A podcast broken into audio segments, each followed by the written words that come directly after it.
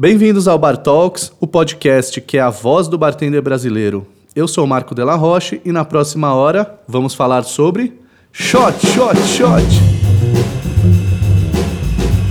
O Bar Talks, uma realização do portal Mixology News, é o primeiro podcast brasileiro pensado exclusivamente para os amantes de bar, coquetelarias e boas bebidas deste mundão de meu Deus.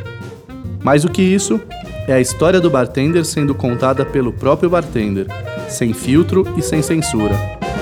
Cada episódio do Bar Talks trará sempre um convidado para uma entrevista especial, além de todas as novidades que estão rolando no mundo da coquetelaria e que você não deve perder. Para quem não me conhece, eu sou o Marco Della Roche, editor do Mixology News, consultor de bar pela Drink Lab e diretor de educação do Bar Convent São Paulo. E você é meu convidado para essa próxima hora etílica. Hoje, nós que estamos debutando, teremos a presença ilustre de uma figura querida por todos, o primeiro embaixador mineirês da história desse planeta, sócio proprietário da Mixing, empresa de soluções para o mercado de bebidas que atua em Belzonte, Belzonte. Que produz uma série de refrigerantes e espumas sensacionais e é também embaixador da Bacardi no Brasil. Brasil. Brasil Isso. e ajudou a organizar campeonatos como Grey Goose La Revolution e Bacardi Legacy, entre outros. Ele, o embaixador do meu coração, Tony Harion. Ai, ai, ai. Seja bem-vindo. Obrigado, obrigado. Grandíssima honra ter você aqui. É um prazer imenso. A Obrigadíssimo. gente vai se divertir demais nessa hora, mas Com antes, certeza. eu gostaria de pedir a todos um instante da sua atenção para que a gente possa receber as bênçãos através da oração do bartender.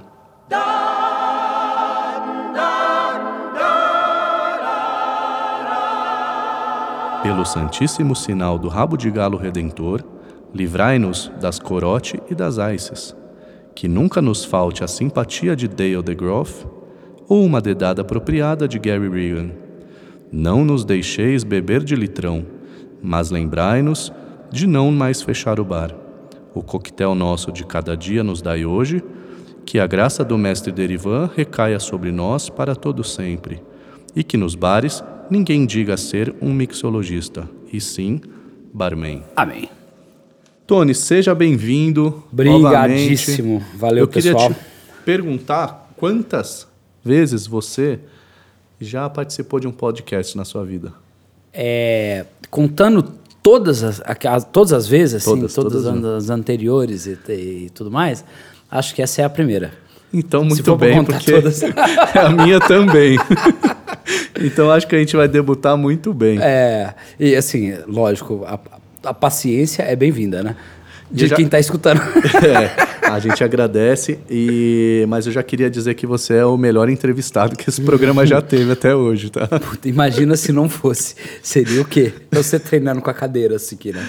É, mas, pessoal, eu queria agradecer o Tony aqui, a presença ilustre de todos vocês que nos ouvem, porque ele daqui a pouco vai pegar um voo para Belzonte É verdade. E vai poder dormir em berços mineiros, Com certeza. que é uma... um- eu gosto muito de Minas. Cafezinho, pão de queijo, Como é que faz? esposinha esperando. É o checkmate da, do, do universo, aquele lugar. É. É, tem, Minas pão é de, é, tem queijo, Tem pão de queijo. tem pão de queijo, Tem tudo que tem. Tem tudo- café. Tudo, que tem de queijo. Tem doce de dá pra leite. fazer com queijo. O que, que mais você precisa? Comida boa. Comida porquinho. boa, pelo amor de Deus. Maravilha. E coquetel bom também. E coquetel bom, que a gente vai falar sobre isso, como é que tá lá a cena de Belzonte. Vamos.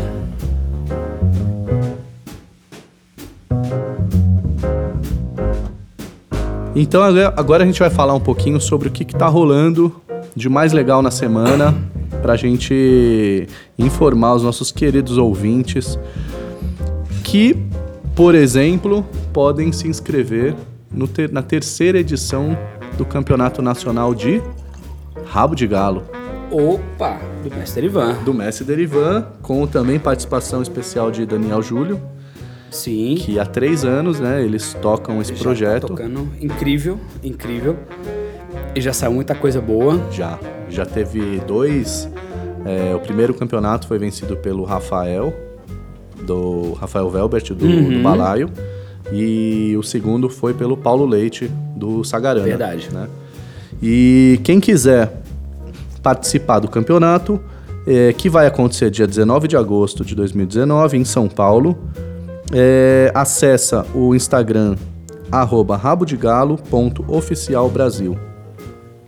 Eu, eu acho que eu estarei lá provando alguns dos melhores rabo de galos da cidade Eu espero estar lá também. E do país também, por que não? Eu gosto muito. Olha só, é, conversando com o Derivan, ele me falou que a ideia não é des- desvirtuar a essência do rabo de galo. Que eles respeitam, entendem e, e, e que a ideia é promover a essência do rabo de galo para que ele possa colocar um dia o rabo de galo no mesmo patamar que a caipirinha conquistou na, na Associação Internacional. E isso só poderia ser através de um evento e uma mobilização nacional. Então, Acho justo. palmas para Mestre Derivan novamente. Aí, eu fiquei sabendo que você esteve semana passada em um bar novo da cidade. Eu? É você mesmo. Que Aqui a nossa querida Thalita Simões abriu, É verdade. que é o Praia Bar. Então, tive essa- semana passada, tive ontem de novo. Teve tempo. Porque eu não consigo ficar muito longe, não. Então, a é nossa praia. dica.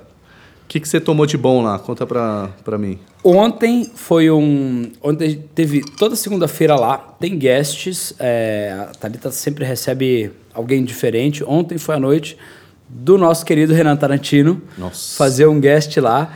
Foi incrível, foi uma noite de muitas risadas, de coquetel bom para danar. é, super informal, super de boa, bem casual, assim. é, foi uma delícia. Tomei um coquetel num, num, em um cacau desidratado, seco, assim, como se fosse uma cuia de chimarrão, que o Renan fez. Era um coquetel de rum. ah, eu não lembro todos os ingredientes, mas Ah, estava eu uma imagino. delícia. Tá muito bom. E aí, a gente também teve uma notícia esse mês que foi. É, para mim, foi uma grandíssima surpresa, que foi a lista dos 100 nomes mais importantes e relevantes da indústria de bebidas. Sem nome. Que a Drinks International Uhum. lançou.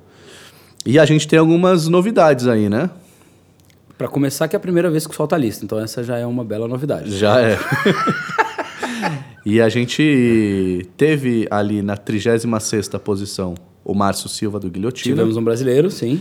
que normalmente a gente vê é, os países aí de, vamos chamar de terceiro mundo, os periféricos, os, os emergentes da coquetelaria, sempre dos 50 para trás, né? Então, parabéns ao Márcio, ao Guilhotina, com pelo certeza. esforço, né? Pelo tempo, dedicação é, em visitar tantos países aí e levar a, a coquetelaria brasileira também para esses lugares. E, e é uma bela de uma conquista. Se você pensar que o Guilhotina não é um bar que está aberto há 10, 15 anos, é um bar recente que vem conquistando muito espaço Sim.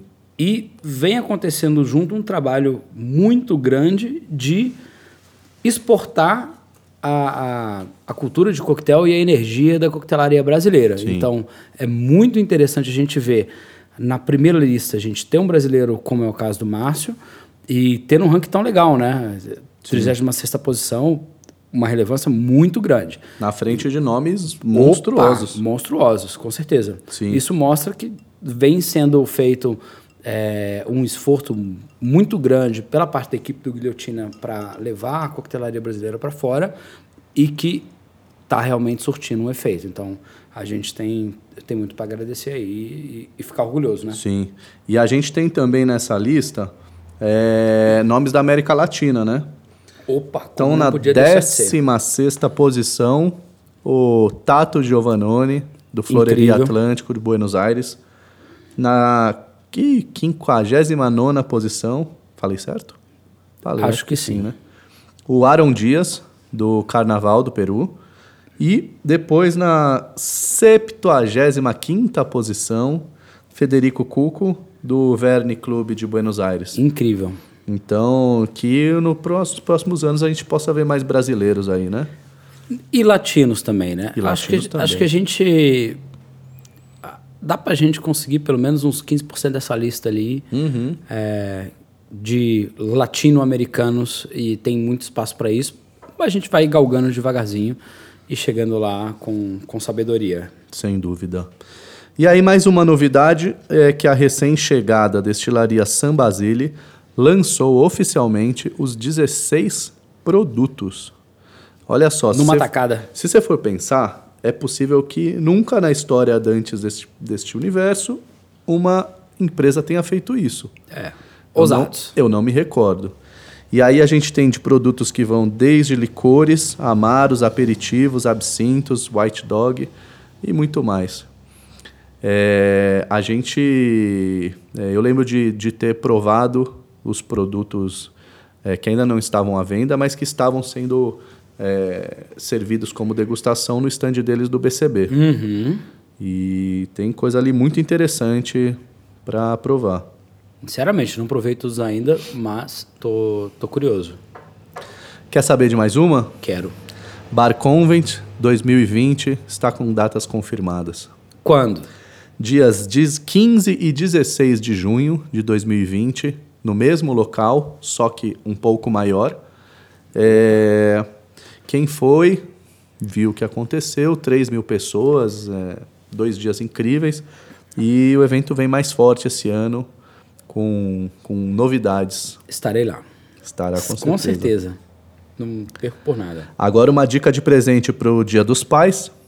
O crítico da gastronomia JB, tão amado por uns, tão odiado por outros, vai lançar o seu novo livro A Mão que Balança o Copo. Drinks fáceis para dias difíceis. Estamos vivendo dias difíceis, Tony. Conta para mim. Uns menos que outros, né, compadre? É. Mas eu fiquei curioso sobre, sobre esse livro do Júnior. Quero, quero muito ver o que, que, ele, que, que ele guarda aí. É, ele vai ser lançado pela Realejo Livros, porém, de acordo com o próprio produtor de conteúdo, que escreveu em uma, em uma das suas redes sociais, o livro, abre aspas, não é recomendado para bartenders profissionais. Eu achei um ótimo do merchan e um ótimo de uma, uma ótima maneira de me fazer comprar o livro. Talvez, provavelmente. Comprarei por causa disso. Eu também acho. Ele me convenceu. É, eu tenho outros livros do Júlio e eu acho que vários deles têm, têm, têm muita coisa interessante para se ler ali. É, é uma figura única, eu diria. Peculiar e, e, e rica de conhecimento aí que você pode comprar o livro dele através do site oseulivreiro.com.br e receber em todo o Brasil. Boa. Para terminar o nosso giro aí de notícias, o grupo de restaurantes Nagayama, com filiais em São Paulo e Rio de Janeiro, inaugurou o seu primeiro negócio voltado para coquetéis, Quem é? o Bar do Naga. Ah, sim. Com o bartender Thiago Pereira à frente do bar e o chefe Thiago Maeda na cozinha, eu acho que eles formaram um time bom ali, eu viu? também acho. Já tem tempo que eles estão trabalhando, desenvolvendo pro- projetos juntos, né? Sempre com Uhum. um, um resultado muito positivo. É. Eu acho que tem muito para acrescentar para a cena aí. Você sabia que o Thiago Pereira é, para mim, uma das três melhores mãos da coquetelaria? É mesmo, compadre? É. Que É, coisa boa. É, assim, junto com o finado Marcelo Vasconcelos, Uhum. que Deus o tenha, e com o Tiaguinho do Guilhotina, Opa, continua lá, né? Conheço. Não, acho que ele tá afastado um tempo. É. Tá fora um tempo. E são três figuras que eu, cara, sempre que eu tomei drinks da- das mãos deles, Sempre assim, redondinho. sempre redondinho. Então, parabéns, acho que vale uma visita aí. Com certeza. Tem e alguma a culinária do Maeda também. E o Maeda, Isso é louco. que era do La Sa- Maison Eton B. E, e sabe de uma coisa? É, é muito interessante que a gente faz muito evento para bartender que tem um foco muito grande em bebida, em coquetelaria ou em campeonato. E o Maeda vai sempre. Sempre. Ele tá sempre lá. Tanto que até eu ligar o nome à pessoa demorou um pouco, porque eu achava que ele era da comunidade de bartenders também. Sim, você achou que era o talão. É, não, não achei que era o talão. Mas eu achei que era o- algum bartender e eu custei um tempo para depois que eu fui, acho que na, na época é, no T100, que eu consegui ligar uma coisa a outra, porque eu já tinha visto ele. Sim. é, eu já conhecia a história do Maeda em cozinha, mas ó, eu sou péssimo na hora que você tira a pessoa de contexto, dá um nó na minha cabeça. Uhum. E aí eu falei: caramba, velho, ele é cozinheiro, chefe de cozinha, e ele vai em todos os eventos de bar. E é uma gastronomia É. incrível. Acho que vale a pena a visita. Bom, se você sabe de alguma novidade que vale a pena compartilhar, manda pra gente no Instagram do Mixology News. Arroba Mixology News. Tony, você é embaixador há quantos anos? Tudo. Seis anos, seis anos e, e meio, vai. Mais e ou eu menos. sei Seis quando isso anos, começou. pô. Eu sei que você sabe. Eu sei. Você tava lá. Bonne Novelle. Bono Velho, é verdade. Puta, Bon- é, um, é um ótimo drink. Eu fiz um Bono Velho há pouco tempo atrás, sabia? Fez? Fiz. E achei. Eu- eu sei a eu receita de super cor. orgulhoso. Eu sei a receita de cor. De cor ou no papel aí? De claro, esse aqui é meu core. Hum. É, Grey Goose Lapois, Uhum. Saint-Germain, vermute artesanal de morango, É. suco de limão siciliano e gotas de sal. Sal. Isso. Agora, é o que eu queria te perguntar é assim, esse foi o drink que te fez é, passar na peneira para ser o primeiro embaixador de Grey Goose no Brasil. Primeiro não, né? A gente já teve tinha- o Pablo, a gente já tinha o o Pablo. Pablo antes, fez um É, trabalho verdade. lindo aí. É, eu acho que nesse molde de seleção foi a primeira vez. é, e eu peguei um, um papel gigantesco para cumprir aí, né? Depois do trabalho que o Pablo fez durante muito, muito tempo. Pablo Moya, da Flé Brasil, Uhum. Exato. né, que, que por muitos anos deu treinamentos e, e acompanhou a Grey Goose e outras marcas da E que Bacardi. foi quem desenvolveu o Vive la Revolution, que era o- a primeira coisa grande que eu ia pegar. E hoje eles estão com o Nib, né? Sim. É, ele e o Diego. Ah, é verdade, eu já vi. É um, é um, é um uma concentrado bebida, um shot- alcoólico. É um, é um shot, né? Pra, pra, De jambu, pra né? celebração, É. que dá uma sensação muito legal na boca, assim. É, Legal. é divertidíssimo. Legal. É muito legal. E, e aí você. Quando você assumiu Grey Goose, eu acho que a sua vida. Porque foi assim na minha. Quando, quando você assumiu Grey Goose, eu imagino que a sua cabeça ela teve que ser reformatada para você passar a gerar novas receitas para Grey Goose e para as casas que Grey Goose atendia. Como que é a cabeça é, quando você tem que criar um drink para marcas de bebidas e para bares e restaurantes? São objetivos diferentes, né? E, assim, sinceramente, mudou minha cabeça em N níveis diferentes, porque eu participei da seleção e eu nunca achava que eu tinha uma chance de verdade é, naquilo ali, porque a gente tinha um- uns nomes que são ídolos meus na coquetelaria até hoje, nomes incríveis participando da seleção. É, eu, eu me senti que eu estava realmente de gaiato ali na, naquela seleção, que não ia dar para mim de verdade. E acabou que eu passei e comecei a trabalhar com o Grey Goose. O primeiro projeto grande foi o VLR, né, o Vive la Revolution, é, o campeonato de Grey Goose. E aí muda muita coisa quando você começa a trabalhar para uma marca, porque na Mixing, lá em BH, a gente fazia uma coquetelaria muito diferente De guerrilha. do que, do que se tinha no Brasil. Não, a gente tinha uma. é, a gente trabalhava com evento, então a gente fazia casamento e corporativo, mas era outro nível é, do que se faz normalmente em casamento. Então, na época, o, o casamento, o serviço menor de casamento que a gente tinha, tinha 25 frutas frescas diferentes. Tinha uma linha de licores, tinha uma linha de xaropes, tinha linha de destilados, feitas pela Mixing, tinha linha de refrigerante, tinha linha de bitter. Você sabe quem me contou essa história? Ah, Sir Felipe Brasil. Ah, Certa sim. vez a gente estava conversando e ele falou assim: você tinha que ver a cara dos bartenders quando tinha que fazer o pré-preparo dos eventos da Mix. não, era garrafa que não acabava mais. O povo queria jogar o Tony do telhado. É verdade. É verdade. E Tem aí gente- você foi pra Grey Goose e, e aí teve que começar a criar coquetéis com, com estilos diferentes. É, é né? outro, é outra conversa, assim, quando você cria um coquetel para uma marca, você não sabe exatamente quem vai executar esse coquetel lá na ponta.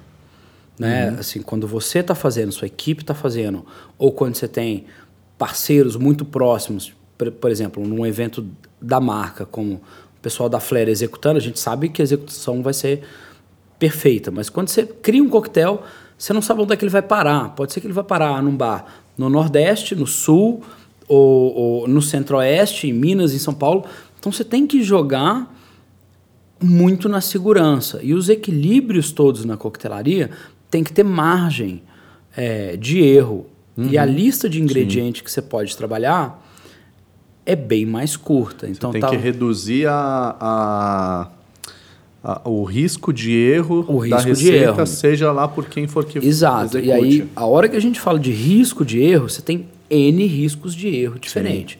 Você tem risco de erro é, da qualidade da matéria-prima. Uhum. Sei lá, uma fruta não está no ponto exato. Você tem risco de erro é, de medida.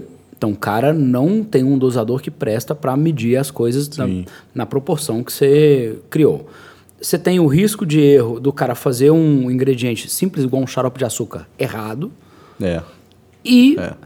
você tem o risco de erro é, geral da execução. Sim. Então, você escreveu uma coisa e o cara entendeu outra completamente diferente, porque ele não tem um, uma linguagem uhum. de bar. Então, tem muita coisa para errar num coquetel. E isso é uma coisa muito interessante.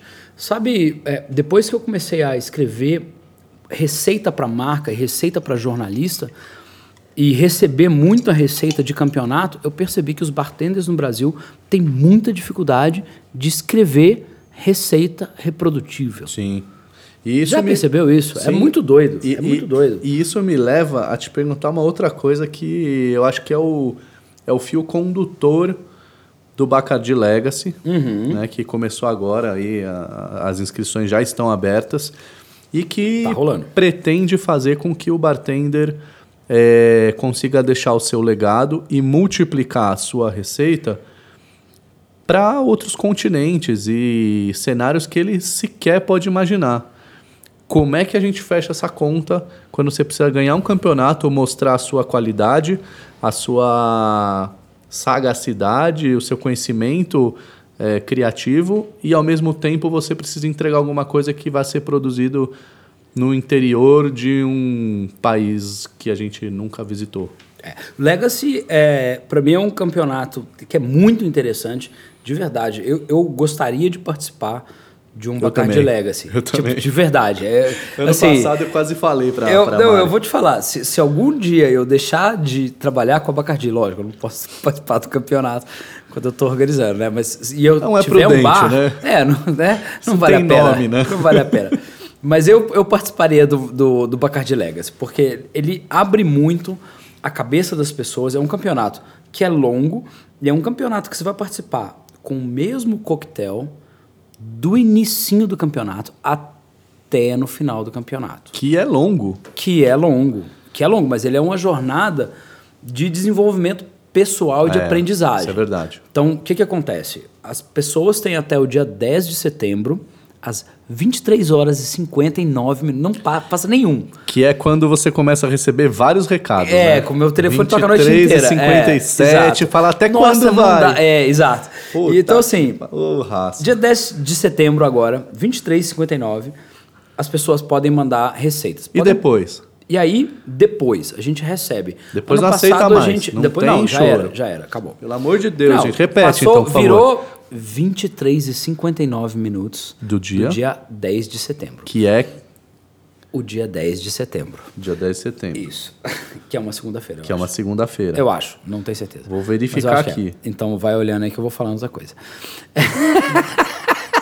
Terça-feira, hein? Terça, ótimo. Terça-feira. Não tem então. desculpa de estar tá bêbado do fim de semana. Não tem, não. É, não, não, não tem desculpa nenhuma. Tem um, um mês de mais cinco dias para criar um coquetel e a ideia é criar um coquetel fácil de ser reproduzido Sim. e que tem um potencial de, criar um, de virar um clássico. Sim. Essa que é a grande sacada. E esse coquetel, é, você tem que pensar muito bem nele, não só porque você quer competir, você quer participar, mas ele acaba virando um legado que você vai deixar para a coquetelaria. Então, uhum. Então você não vai fazer esse coquetel uma vez na sua vida, e é um coquetel extremamente difícil de executar, mas é um coquetel que você vai levar durante muito tempo. Sim. E as pessoas têm que ter consciência que se você criou esse coquetel, você mandou ele pro Legacy, ele pode evoluir um pouquinho, né? Você vai reequilibrar, etc e tal.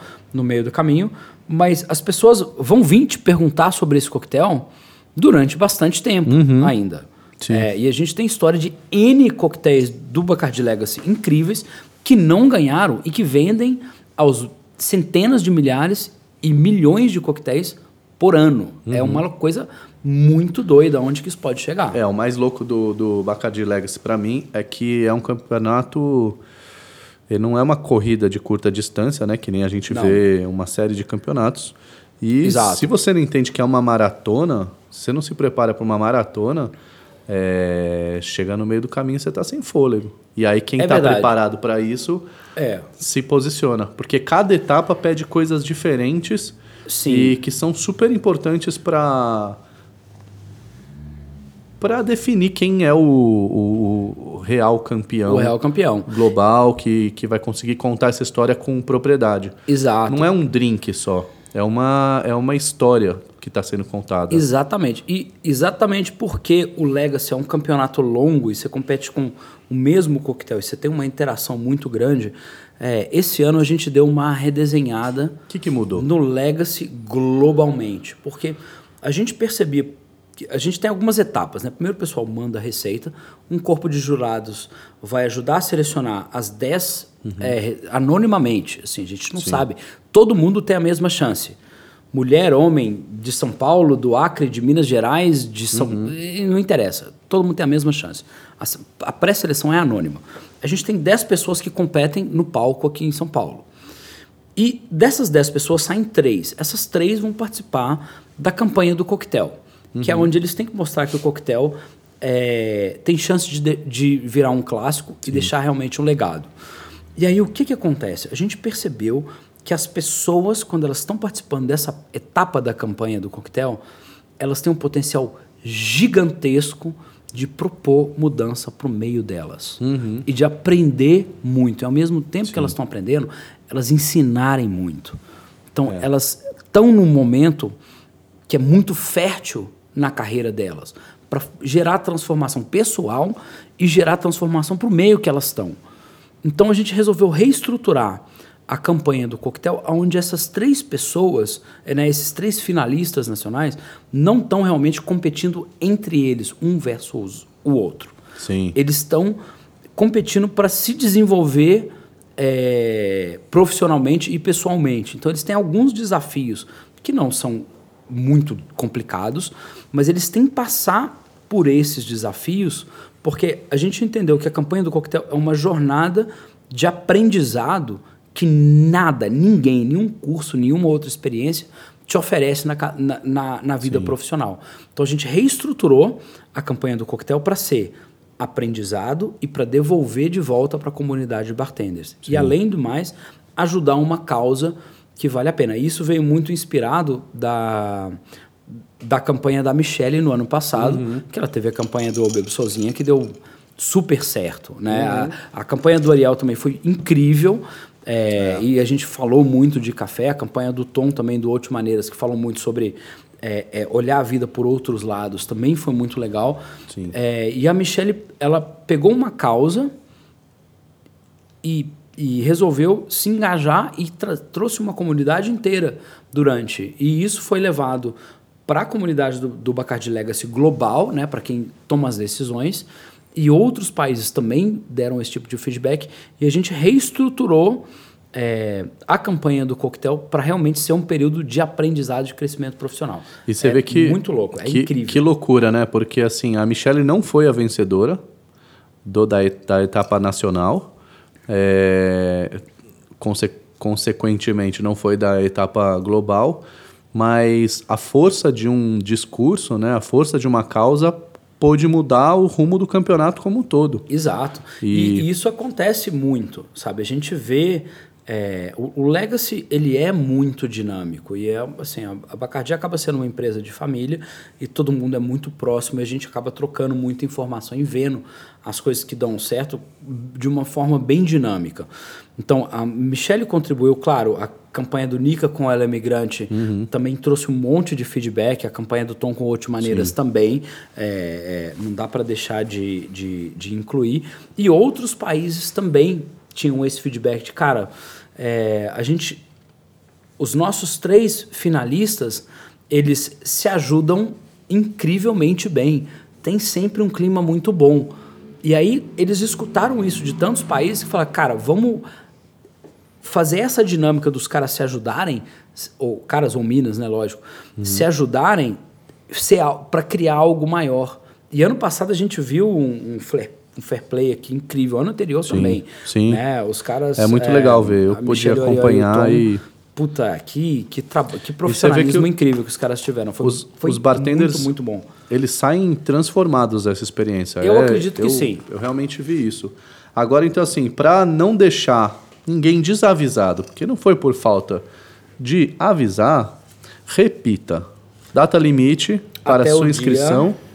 10 de setembro. Terça-feira. De 2019, às 23h59. Quem, é, quem tiver alguma dúvida sobre o Legacy, a gente tem uma série de links. É, inclusive, a gente linkou todas as reportagens do Mixology que falam do Legacy. Uhum. A gente tem reportagens de outros meios. Uhum. Todos os links de YouTube que a gente conseguiu achar e que achou relevante, é, regulamento, etc e tal, estão no link bit.ly barra legacy 2019 underline, é aquele tracinho baixo, uhum. apoio. Legal. Ou links, tem, tá nos dois. Barra, Perfeito. Underline, apoio ou links, tá tudo lá e o pessoal pode entrar comigo, é, encontrar, entrar em contato comigo ou, claro, com o Marcelo Gaia, nosso embaixador em São Paulo, com a Maíra Marques, é, que é nossa embaixadora no Rio, e a gente está super à disposição. Time, a gente não joga, né? A, a, gente não julga o campeonato. Sim. A gente serve para ajudar as pessoas a mandarem bem no campeonato. Então, Então, tá você, bartender aí, deixa de ser rasgueira aí, se organiza para não chegar no último dia e começar a pensar na receita, porque esse é um bom filtro para quem não vai ser campeão. É. É, primeiro, se organiza. Segundo, leia o, o regulamento. E feito isso, boa sorte para você, porque você já saiu na frente. Exato. Outra coisa, é, a- a- então, a gente, eu e você, a gente bate muito papo sobre criatividade na coquetelaria. É, e a ideia é ser criativo, mas ser diferente. Né? Então, é um momento incrível para dar uma fermentada aí na cabeça é, e participar. Boa, então não perca a oportunidade de deixar o seu legado na coquetelaria. E dia 23. Que 23, Que compadre? dia 23? 23 e 59 Isso, do, do, dia, dia, 10 de setembro. 10 de setembro. Então, para não confundir, dia, é, dia 10 de setembro, terça-feira, dia 23 e 59, é a sua chance de se tornar o próximo campeão do Bacardi Legacy 2019. Boa. Agora, você tem um recado para ouvir aqui comigo. Ferrou. Você caiu no arquivo confidencial. Meu Deus. Presta atenção aqui, ó. Alguém te deixou um recado. Fala galera, tudo bom? Aqui quem fala é o Jota de Teresina, eu sou chefe de bar do 309. É, parabéns, Tony Heron, nosso mineirinho aí, primeiro episódio desse podcast maravilhoso. Já emendando aí uma pergunta aí. O que, que você enxerga de evolução na coquetelaria nos últimos 10 anos? E você não acha que já era hora de ser regulamentada aí a nossa profissão? Um abraço. Boa. Boa, Jota. Caralho, saudoso Jota. Maravilha. É, eu acho que, começando pelo final, regulamentado já passou do tempo há muito, muito, muito, muito tempo. Mas a gente tem muita profissão no ramo de hospitalidade, que é o que a gente está no guarda-chuva, né? Que precisa disso também. Algumas já foram, outras faltam. É, mas eu acho que a gente está trabalhando para que cada vez mais é, isso aconteça de uma forma coletiva. A primeira pergunta dele foi se. Que que se- mudou, né? O que, que mudou? Nos 10 Mudou tudo, né? Só quem Mudou tava lá. tudo. É, só quem tava lá. Assim, quem, quem começou a trabalhar em bar nos últimos dois, três anos não faz ideia do perrengue que era há 10 anos atrás, né, compadre? Então mudou tudo, de acesso a ingrediente, de- da indústria saber conversar com o bartender, dos donos de bares é, e, e, né, os empreendedores conseguirem entender o valor da coquetelaria, a, assim, não, não tem quase nada. E aí a gente, hoje em dia, a gente que trabalha com coquetelaria, que, tra né, que trabalha com hospitalidade servindo drinks, é, tá apoiando nas costas de gigantes e de pessoas que estavam ali há 10, 15, 20 anos ralando igual loucos para ter algum relacionamento, algum reconhecimento. Uhum. E muitas vezes a gente a gente esquece que isso aconteceu e o tanto que foi perrengue. Ah, quando, quando eu o Marco começamos, a gente vendia uma garrafa de gin a cada seis meses. Agora a gente vende uma a cada seis minutos. É. Então, assim, não tem muita coisa em comum, na verdade. É. Ah, o bom é que a gente teve essa bagagem toda e a gente se aprimorou profissionalmente. É, é o mesmo meio, mas o cenário é completamente diferente. Sim. Né? E tem uma questão que eu acho bem interessante, né? Que é o, o, o bartender, ele às vezes tem a mania Vai chegar que a gente já chegou no meio do caminho, a gente consegue fazer umas reflexões baseado uhum. neste ponto. Mas para o jovem bartender aí, é... uma boa análise para fazer é você pegar quem eram os bartenders que estavam na crista da onda 10 anos atrás e o que, que eles estavam fazendo. Quem é que estava na crista da onda 20 anos atrás, o que, que eles estavam fazendo e quem é que está hoje. Para você ver que, assim, às vezes os melhores bartenders de hoje não estavam 10 anos atrás, né? É, os que estavam 10 anos atrás, muitos não estão agora. É verdade. Mas não dá para comparar a, o, como a gente. É, a qualidade dessas figuras nos seus devidos momentos de tempo e espaço. Você não compara o melhor bartender de 10 anos atrás com o melhor bartender de hoje. Não, não é para isso que serve, né? É serve para inspirar, não É uma comparar. relação é, que, que é impossível fazer. Lógico. É, não existe hoje o melhor bartender de todos os tempos. Porque 10 anos atrás você tinha, por exemplo, era o momento que o, que o Marcelo Serrano estava no auge do Mini. Há 10 anos? 10 anos atrás, e... 2000 e... 2008. 9? É? É, 2008, 2009, sim. Era, era 1998, a gente tinha o Veloso, o Souza. Exato, exato. É, era outro que eram rolê, as referências. Outro rolê então, assim, completo, assim, assim, A gente precisa saber identificar essa, esses valores de cada época. Mini Bar já tem isso tudo, compadre. Ah, é. Que isso, foi ontem? Foi. Não? foi ontem. Você tá ficando velho, Marco. Eita, nós. Agora, Próxima, olha só. Lá. Essa é, eu estava pensando aqui uma pergunta para você que é um pouco delicada, mas eu falei, você que é um gentleman vai saber responder. Tá bom, vamos. Eu acho que a gente entrou numa geração de bartenders que te, não, não, não é para ser pejorativo, por enquanto. Hum. De bartender celebridade. É o bartender que, se você for comparar com o que está acontecendo em outras áreas, é o que o pessoal está chamando de, de empreendedores de palco. Pessoas que ficaram famosas pelo fato de serem famosas e que construíram a carreira num vazio de imagem. É, que não tiveram oportunidade ou que não buscaram estar tá num balcão, fazer um trabalho de longo prazo, de plano de carreira, uhum. se desenvolver com solidez. Porém, não estamos aqui para julgar essas pessoas, porque é o cenário que elas vivem hoje. A gente não tinha isso antes, né? Mas é uma realidade, né? Tem figuras que a gente é, e não acho que cabe aqui. Estão cumprindo o papel deles e tudo bem. Todo mundo quer um lugar ao sol. Isso é justo e legítimo. Mas como é que a gente faz? E aí eu, como um, um, uma figura que já está há um tempo nesse mercado, você também, eu fico pensando que a gente tem alguma responsabilidade em olhar para esse para mim é um problema e tentar criar soluções para que isso coloque esse bartender, que muitas vezes tem um futuro enorme, num caminho de plano de carreira. Por quê? É verdade. O marketing de entretenimento vai acabar com essa figura em alguns anos. Não vai se sustentar e a gente vai perder talvez alguns nomes incríveis por conta disso. É, Dito isto, o que você acha de eu, tudo eu isso? Eu até. Cite, comente e justifique a sua resposta. Tata Werneck baixou aqui. Eu acho que não é um, não é um mal da, do, do meio de bar, eu acho que é, um, é uma reflexão dos tempos, sabe? A gente tem é, muita coisa imediatista acontecendo hoje em dia, quando a gente pensa redes sociais, YouTube, Instagramers, sabe? E isso parece que é, que é a realidade do sucesso. É, é, eu tenho certeza que quem está nessa carreira que a gente está há muito mais tempo vai te dizer que o sucesso está na constância.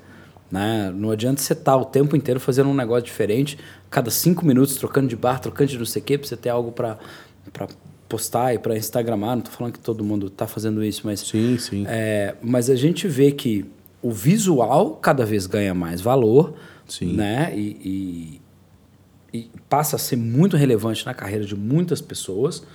É, as pessoas têm uma, uma necessidade cada vez mais de mostrar o que estão fazendo, principalmente os bartenders que estão começando é, há menos tempo ou, ou que estão chegando num, num ponto de consolidação de, de carreira ainda.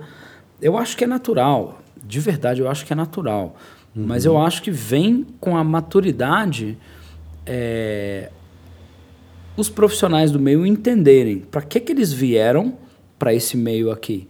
Se foi para fazer barulho ou se foi para desenvolver um trabalho com uma consistência, um- um- uma linha é, bem pensada. Fazer barulho é sempre mais legal.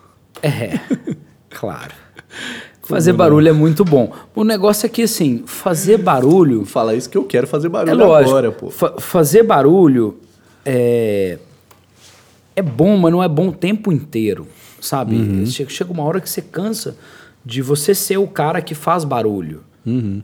Entendeu? Tem hora que você vai querer fazer o- a- uma identidade de coquetelaria legal e que as pessoas podem ir em um lugar que você criou a carta e eles sabem que vai ser bacana é, e que tem uma consistência. Então, assim, é, é muito bom usar das redes é, sociais para isso. Lógico, a gente tá, tá todo mundo conectado. Sim. Mas fazer um bom trabalho, acima de tudo, a- além de postar, etc e tal, fazer um bom trabalho vem antes, Sim. Pra mim. Então, falando em barulho, temos aqui um recado para você. Eita, lá vamos nós. Vou botar meu fonezinho aqui. Olha só. Fala pessoal, tudo bem? Oi pra galera aí, quem tá falando aqui é o Felipe Brasil, sou bartender lá em Belo Horizonte, hoje eu tô em Cascais, mas já já estou de volta. Grande abraço meu amigo Tony, parceiro, professor, que saudades, quanto tempo! e Marco, pô, mais um projeto Marco, valeu aí, continue ajudando a galera a ser melhores profissionais e sempre estar buscando melhorar na profissão. O que, em síntese, é a mesma coisa que eu falei duas vezes. Enfim, bom, vou mandar uma pergunta para Tony aí. Tony, quando você começou a produzir o e a espuma de gengibre lá em BH, o Moscomilho teve um boom. É claro que tinha pessoas que já produziam o próprio ale e a própria espuma de gengibre ou outras, mas a facilidade que você criou para gente com um produto pronto, de qualidade, de fácil acesso, sendo entregue nos nossas, nas, nas nossas casas, nos nossos restaurantes, com certeza deu um boom no coquetel. Você consegue enxergar algum outro produto que, se fosse produzido dessa forma, com qualidade, mas ainda mantendo o, o, o artesanal, o viés artesanal, poderia trazer algum outro coquetel aí para moda de novo? Ou talvez trazer um coquetel até mais antigo que utilize algum ingrediente que seja mais difícil de produzir, que se tivesse alguma empresa produzindo, nós conseguiríamos ter ele de volta aí sendo consumido? Você vê algum produto assim na sua visão de mercado? E, se possível, conte da história da gente saindo lá do é, Shop da Fábrica e a angostura que salvou nossa vida. Essa história eu quero Dentro saber, do hein? carro. Tava dentro do meu porta-luva. Você lembra disso? Um abraço, um abraço para todos. Sucesso, Bartender Talks. Valeu, Brasil. Até mais. Você lembra dessa história? Que às vezes Dessa a da gente mistura. pode não lembrar muito, não. É. Isso aí depois a gente conta. É, e se beber, não dirija, né? Lembre-se disso. Lógico que eles só foram parar pra... Pra pegar a angostura, pegar a tava angostura. no- Não tenho dúvida disso. No porta-luva do carro do Brasil. Porque, E aí afinal de fica- contas, quem não tem uma angostura pra salvar lá Não pode. precisa, né? eu, eu aprendi com Jéssica Sanches a fazer. é, e passou a ser o meu- minha limonada. Se você for hoje em alguns bares e fala da limonada do Marco, é possível que eles te sirvam um copo de é, Aquamix, com 20 de limão, é, 10 de xarope de açúcar e 5 dashes de angostura. E eu tomo aquilo ali, delicinha. Cinco dashes de angostura. É, por- porque é pra arredondar, né? Entendi. E- Cinco dashes. E aí Bom, fica uma lá. crítica minha é, diretamente aqui, é, porque você é um bairrista, você só atendeu o Belzonte.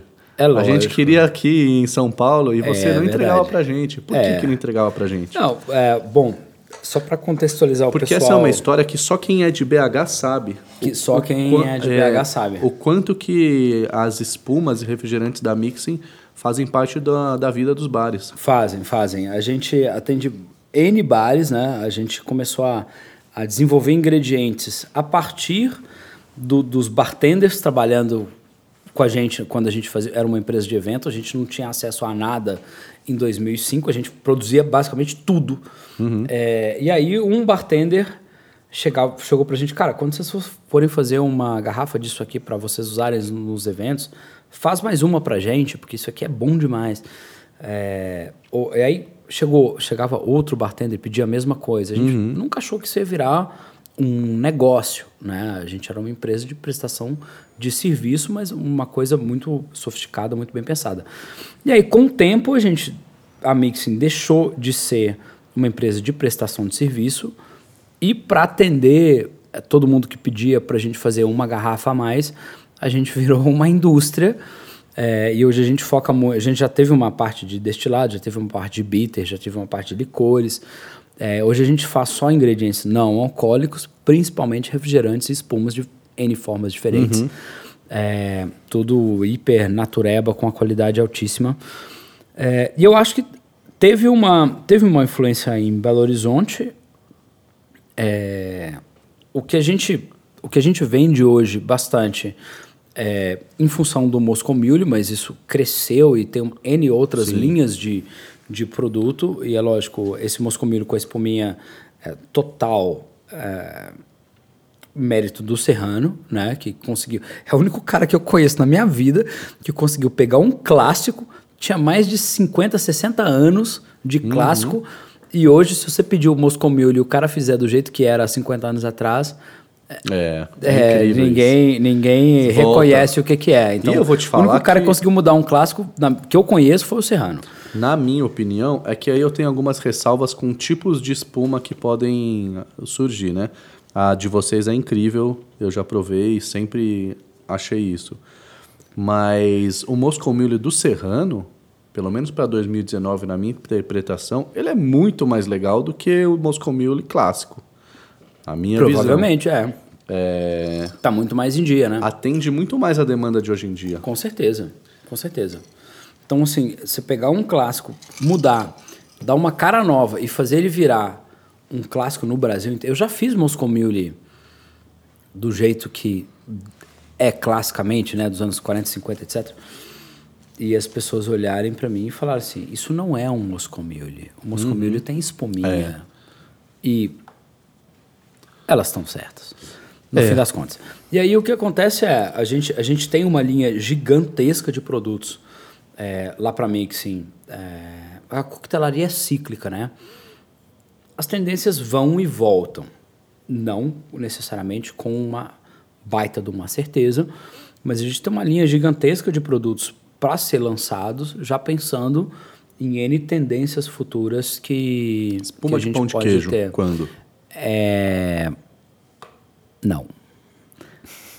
Eu posso vender um preparado para pão de queijo, mas espuma de pão de... E assim, tem umas coisas... É muito louco isso que você falou agora, Marco. Porque eu vejo uns regionalismos que acontecem muito na coquetelaria. Você falou zoando, eu sei. É que pra Mas- vocês não faz sentido nenhum, né? Mas isso acontece muito, sabe? Várias pessoas, assim, dependendo do momento que elas estão na carreira, elas falam assim: puta, vou fazer um coquetel de queijo com goiabada. É. Todo mundo já passou por esse momento. Todo mundo da coquetelaria de sim. Minas já teve esse momento. Sim. E é muito engraçado. É, isso de, de, de geração em geração, vai de safra de bartenders, assim, sempre acontece esses pedidos, assim. É. Pô, vocês fazem uma espuma de queijo pra mim? é, é, na mixing, ou como é que eu, Tony, como é que eu faço esse coquetel de queijo com goiabada? E para cada geração sempre parece ser algo muito novo. É, isso É engraçado, né? Você já viu isso também? Isso é vezes, nítido né? de uma deficiência que a gente tem, de- que é de poder registrar e disponibilizar a história da coquetelaria brasileira, né? É. Os é novos verdade. bartenders, e a cada cinco anos, eles têm que revisitar tudo que já foi falado, porque não existe um fio condutor. Exato. A gente. Então, um registro bem feito, né? E quando tem, também não lê, né? É, Acontece. acontece. Então, aí é, durmo com a minha consciência tranquila de disponibilizar gratuitamente online pelo Mixology News mais de 1.400 posts hoje. É, Isso tudo? Isso tudo.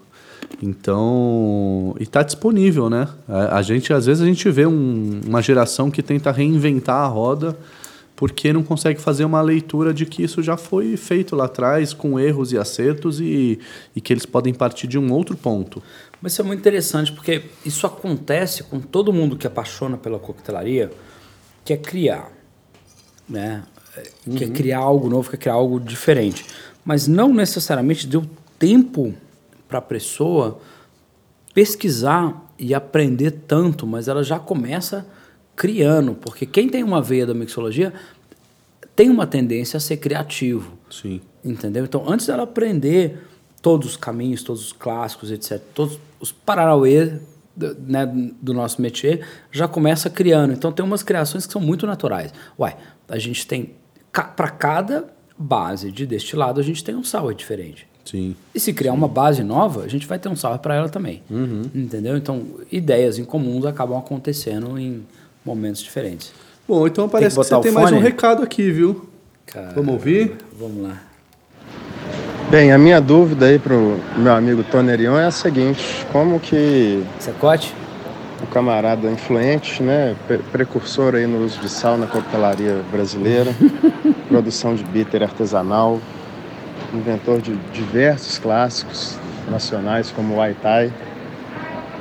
É, qual, qual que é a dica dele para a pessoa que está né, atrás de um balcão ou está numa empresa de eventos, até que foi o caso do Tony, né, como se manter relevante no, no cenário e como fazer um plano de carreira tão bacana quanto o que a gente vê aí do Tony. Incrível. Boa pergunta. Então essa foi a pergunta do Thiago Secote, é, bartender mineiro, nosso querido amigo. E aí? É uma pergunta sem fim, né? Na verdade, é dificílimo de perguntar. A hora que ele fala, cara, como fazer um plano de carreira é, é, e como engrenar nisso é, na coquetelaria, para mim, eu acho que, antes de mais nada, é, é beber conhecimento antes de beber pelo prazer de beber uma bebida alcoólica, né? A gente tá num meio que é extremamente sedutor e que tem coisa nova. Pra, pô, a gente parou aqui para gravar o podcast e eu vi um monte de coisa que eu nunca provei na minha vida e eu quero provar tudo. Mas a gente tem que saber provar cada coisa no seu momento, lógico, e, e saber que tem hora de aprender e tem hora de ensinar e tem hora de beber. Então isso é, acho que é, é fundamental. E saber estudar sozinho também. Sabe, a gente é uma cultura de bar que depende muito do ensinamento de uma pessoa exatamente ao lado da outra. É, a gente tem vários, claro, alguns cursos muito bons, mas a vasta maioria das pessoas que estão na coquetelaria não tira o dinheiro do bolso para investir num curso, numa carreira profissional, e deveria ser diferente. É, mas as pessoas têm que saber, entender que cada copo tem que ser um conhecimento diferente. E não precisa ser, é, lógico, pode ser uma boa risada, mas você tem que tirar alguma coisa de cada coquetel que você vai pegar para fazer sem é, é, na sua vida. O que mais que o Secote perguntou, que eu não lembro?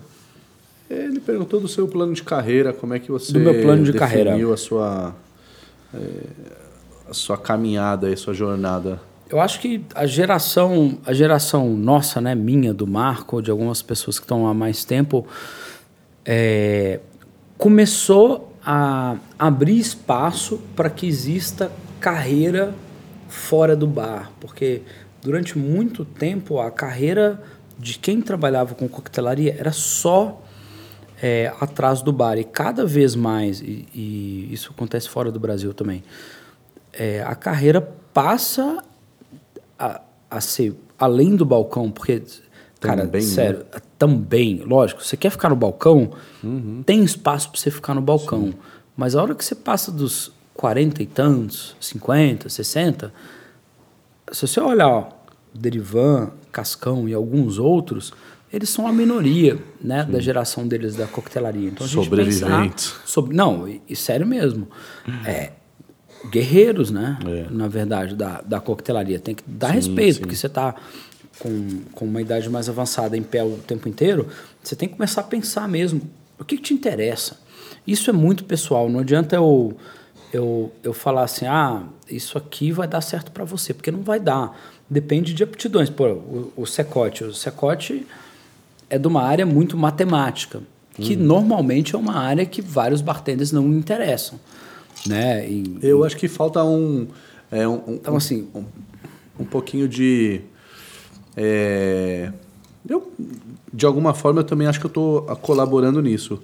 É, deixar uma lembrança para uma geração de bartenders de que dá para inovar, dá para criar fora da caixinha, dá para não ser dependente de uma história já traçada para você e as portas vão se abrir, até porque assim tá mais que provado que nos próximos 10 anos o que vai ter de profissão nova que a gente nem sabe o que, que é e que as verdade. pessoas vão, vão se encontrar. é, Então não dá para ficar dependendo de uma profissão é, com um caminho estabelecido. Vai É. abrir a cabeça, E né? Isso é muito doido, porque a Mixing ela nasceu em 2003, 2004. Eu ficava, nos últimos anos da, da gente de evento, eu ficava mais como barback do que servindo, que eu acho que isso para mim é uma das coisas fundamentais, é você ter alguém para oferecer tudo para o bartender no tempo. E aí, lógico, eu já como empreendedor, depois trabalhando para a indústria, depois dono de indústria, né? É, tem muito espaço. Depende do que, que você quer fazer, o que, que te interessa. Eu conheço vários bartenders que foram para áreas dentro da indústria é, muito mais ligada é, é, à estratégia, muito mais ligada a plano do negócio e não necessariamente a, a bebida em si. Então, É, tem lugar pra todo mundo, tem, né? Tem lugar para todo mundo. Eu acho que você tem que pensar, cada um tem que pensar muito bem o que que para onde, onde quer estar daqui a 15 anos.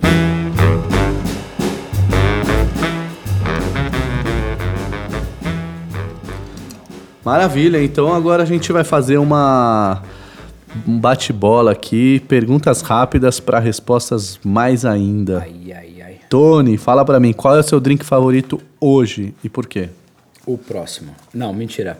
Meu drink pre- preferido. Tem um drink que eu tô tomando demais a conta, que é é um dry martini, ao contrário, muito mais vermute, muito menos eh, gin, on the rocks, um toquinho de sal.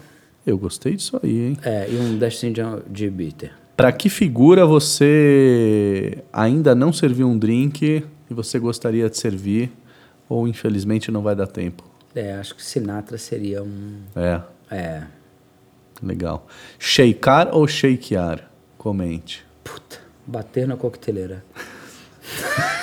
Como é jogar futebol de campo com meia e sapato social em Patos de Minas? No mínimo escorregadio.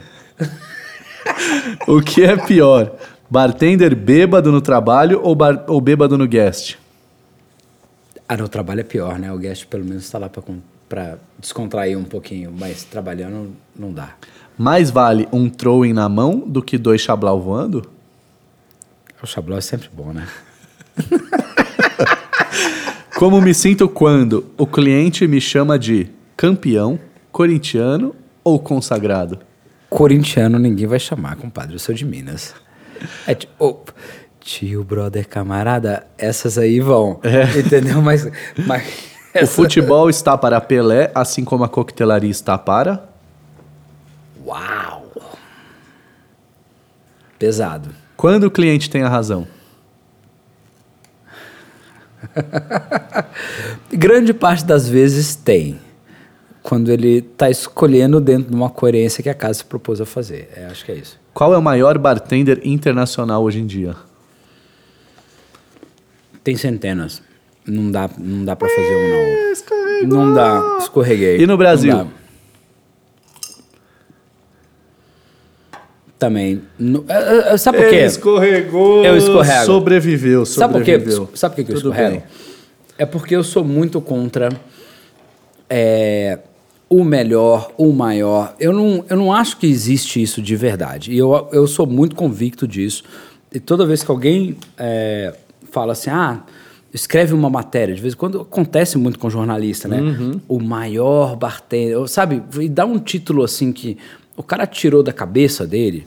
Eu fico muito incomodado Uhum. Tá é, com isso. Não, de verdade. Não, e eu acho bem. que você tem momentos, sacou? A gente tá acreditando. É isso mesmo, compadre. Você é doido. Então, obrigado, Tony. É, você foi muito honesto. Mas você tem 10 folhas aí ainda, nós não vamos fazer o resto? E Ah. é, eu queria que você contasse agora uma história que você nunca contou pra ninguém comigo. Uma história de mim com você que você nunca contou pra ninguém. Olha o que você que, queira compartilhar. Evidências fotografadas Eita, nós. de Marco Della Rocha quase num canavial conduzindo uma bicicleta com Jesus Cristo basicamente empinado nas costas. Eu lembro disso, cara. Eu acho que essa é uma das imagens, é, no mínimo, mais marcantes que eu já vi na minha vida. Marco Della Rocha pilotando uma bicicleta com Jesus Cristo empinado nas costas. E eu não estou falando de um crucifixo, nada disso. É Era o próprio é Jesus. o próprio Jesus Quem vê- quem- Cristo. quem viu essa é, quem foto viu, sabe. Quem viu sabe. Dá para colocar aí? No, no- Eu acho que não linka, sei. linka nos comentários do podcast aí. pouco. Essa é, não, não, tem nada igual. Essa aí. E, e, Aquele dia foi. assim, de mentes brilhantes a gente tem muita. Opa, aquele. O, aquele o ponchão da cozinha, né? É aquele quem viu, viu. Nossa. E quem não, quem, bebeu, quem não bebeu, não bebeu, né? Foram oito garrafas de. De rum. Foram za... rum A gente bom. usou Zacapa. Opa, É, que na época era o que tinha de melhor. opa. Oito garrafas de Zacapa em 2013 para fazer um ponche que virou à noite, curtido. Curtindo, cozinhando lá devagarzinho. Não com rum curtindo, né? Mas É.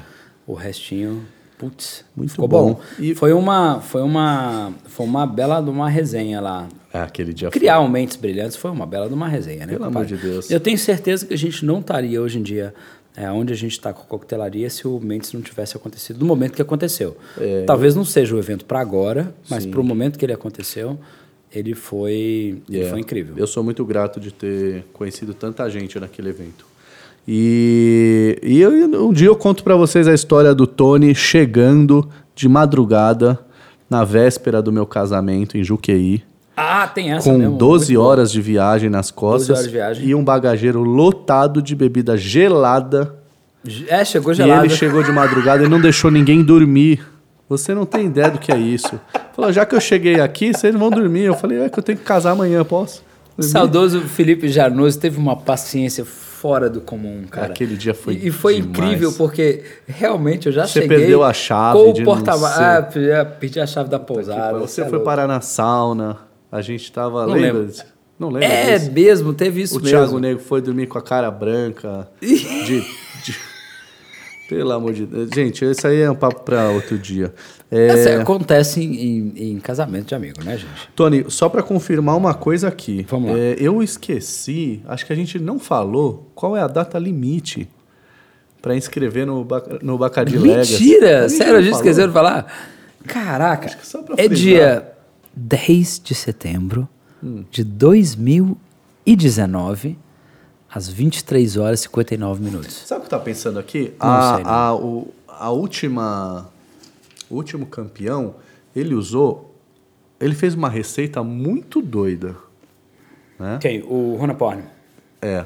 Ele Da fez uma Tailândia. receita muito doida. E do ano, pass... do ano anterior, ele usou um ingrediente muito doido. Foi. Exato. Ou seja, é, como é que faz pra gente imaginar uma tendência assim? Dá uma dica aí pra quem vai Cara, se inscrever. Muito difícil.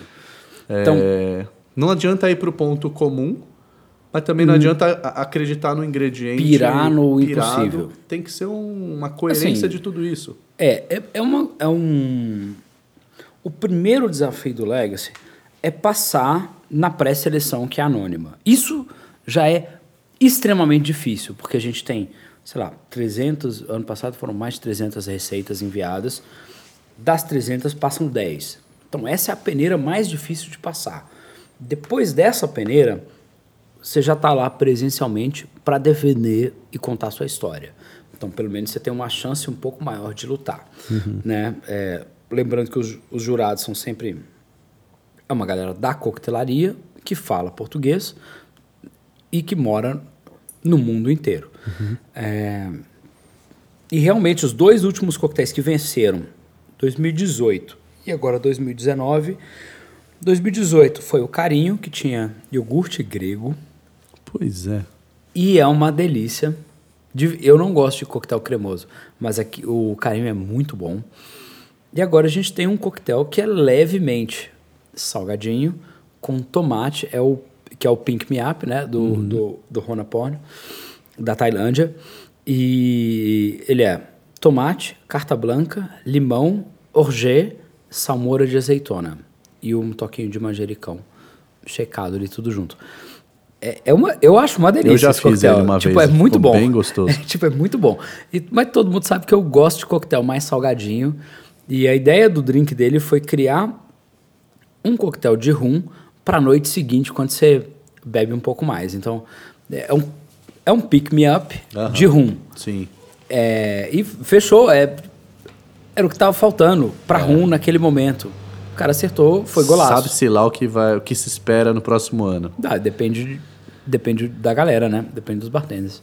Bom, é, Tony, eu muito obrigado por inaugurar comigo essa, essa história do Porra. Bar Talks. A gente vai ter aqui, espero que, eu não vou dizer que é semanal, que é quinzenal. Com uma frequência, uma com uma frequência. frequência carinhosa, porque sabemos muito bem que a internet é um perigo quando, quando mal administrada, então que todos possam manter a sua sanidade e usar com parcimônia e, e com saúde a internet e tudo que ela pode nos dar.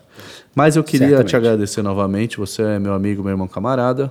Lógico, E compadre. obrigado a todos que, que ouviram até agora essa primeira resenha aqui do Bar Talks. Envie para Mixology News no Instagram. Quem você gostaria de ver no próximo episódio, deixe o seu like, compartilhe com o seu coleguinha de bar, com o seu garçom, com o seu cliente, com as pessoas que você gosta, que gostariam de acompanhar um pouquinho da trajetória dessa figura inenarrável, inexorável e maravilhosa chamada Tony Harion. E nos vemos na próxima. Ah, nos vemos na próxima. Gente, Obrigado. brigadíssimo. Boa viagem. Foi um, um prazer conseguir abrir esse essa série de podcasts. Eu acho que cada vez mais a gente vai ver esse tipo de, de formato sendo relevante na galera é, e na coquetelaria aqui. Eu já estou esperando o próximo convite, tá, compadre? Então ficamos por aqui com o Bar Talks, o podcast que é a voz do bartender brasileiro.